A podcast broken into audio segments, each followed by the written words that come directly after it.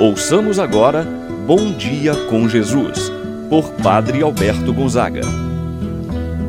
Estou pensando em Deus, estou pensando no amor, estou pensando em Deus, estou pensando no amor. Bom dia, meu irmão, bom dia, minha irmã. Hoje, terça-feira, dia 15 de fevereiro. Estamos iniciando mais uma manhã. Meu irmão, minha irmã, juntos. Quero oferecer esse momento de oração por você, mas também lembrar nesse momento das pessoas que estão desempregadas. Quantas delas na dor, na dificuldade, tendo que se virar de um jeito para levar o alimento para o seu lar, para a sua família. Quantos também, e aqui quero rezar, pelos enfermos, pessoas que tomam remédios de maneira regular, de maneira contínua. Quantos nesse momento sentindo a dor em seu corpo por alguma doença. É por você, meu irmão, minha irmã Talvez é você que está sentindo e passando por um momento desse. Deus esteja contigo. Deus possa ser este sacramento de cura em sua vida, meu irmão, minha irmã. Tome posse da palavra de Deus. Tome posse da cura que o Senhor quer realizar em sua vida no dia de hoje. Em nome do Pai, do Filho e do Espírito Santo. Amém a graça e a paz de Deus, nosso Pai, de nosso Senhor Jesus Cristo e a comunhão do Espírito Santo esteja convosco. Bendito seja Deus que nos uniu no amor de Cristo. Rezemos a oração ao Espírito Santo. Vinde, Espírito Santo, enchei os corações dos vossos fiéis e acendei neles o fogo do vosso amor. Enviai o vosso Espírito e tudo será criado, e renovareis a face da terra. Oremos. Ó Deus que instruístes os corações dos vossos fiéis, com a luz do Espírito Santo, fazer que apreciemos retamente todas as coisas segundo o mesmo Espírito e gozemos sempre de Sua eterna consolação. Por Cristo nosso Senhor. Amém. Ouçamos a palavra de Deus no dia de hoje o Evangelho de São Marcos, capítulo 8, versículos 14 a 21. Naquele tempo, os discípulos tinham se esquecido de levar pães. Tinham consigo na barca apenas um pão. Então Jesus os advertiu: Prestai atenção e tomai cuidado com o fermento dos fariseus e com o fermento de Herodes.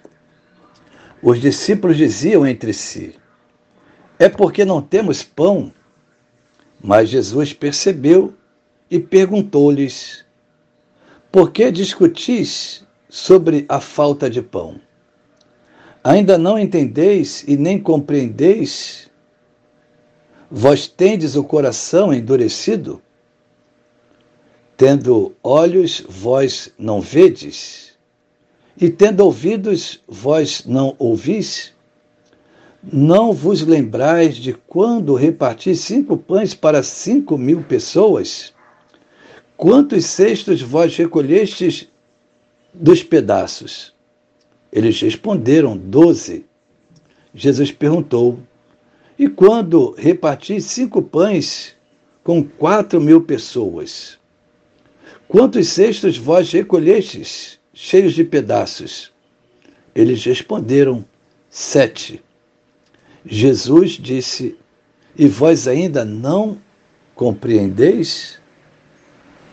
Palavra da salvação. Meu irmão, minha irmã, Jesus, no Evangelho de hoje, quer instruir seus discípulos. Jesus quer advertir os seus discípulos quanto à maldade e à hipocrisia dos fariseus e de Herodes. Para isso, então Jesus procura orientá-los. Jesus fala, portanto, da falta de fé que os discípulos depositaram nele, porque haviam levado somente um pão em suas barcas. O evangelho de hoje, então, nos coloca Jesus, que censura a falta de fé dos seus discípulos. Em certo momento da viagem, os discípulos se dão conta de que esqueceram os pães e observavam que na barca tinha apenas um pão. Eles então começaram a discutir por causa deste fato. Meu irmão, minha irmã, o único pão que está com eles é o principal, é o pão da vida. Mas eles ainda não conseguiram perceber, não tinham aprendido a grande lição dada por Jesus através da realização do milagre da multiplicação dos pães. Jesus lembra a seus discípulos deste milagre. Não vos lembrais de quando reparti cinco pães para cinco mil pessoas e ainda recolhestes doze cestos cheios? E quando reparti sete pães para quatro mil pessoas e ainda recolhestes sete cestos cheios? Com isto, Jesus convida seus discípulos à confiança. Não se preocupem agora, eu estou convosco. É a mensagem de Jesus para seus discípulos. Todavia, Jesus ensina a seus discípulos que saibam sempre superar as preocupações de ordem material com a virtude da esperança, com a confiança em Deus. Deus procura suprir a necessidade de seus filhos, como ele fez em duas ocasiões com a multiplicação dos pães. Na sua vida, meu irmão, minha irmã, não é diferente. Se assim o fez, aquela multidão que vai ao seu encontro, faminta estava, e Jesus realiza a multiplicação dos pães na sua vida da mesma forma. Diante da dificuldade, de uma carência, Deus vai em seu encontro e prover aquilo que é necessário para a sua vida. É preciso sentir a presença de Jesus na barca de nossa vida, ter confiança nele e saber que diante dele nossas necessidades. Ele vai providenciar. Não faltará o necessário para minha e para a sua vida, meu irmão, minha irmã. Confiemos em Jesus e saiba que nada lhe faltará.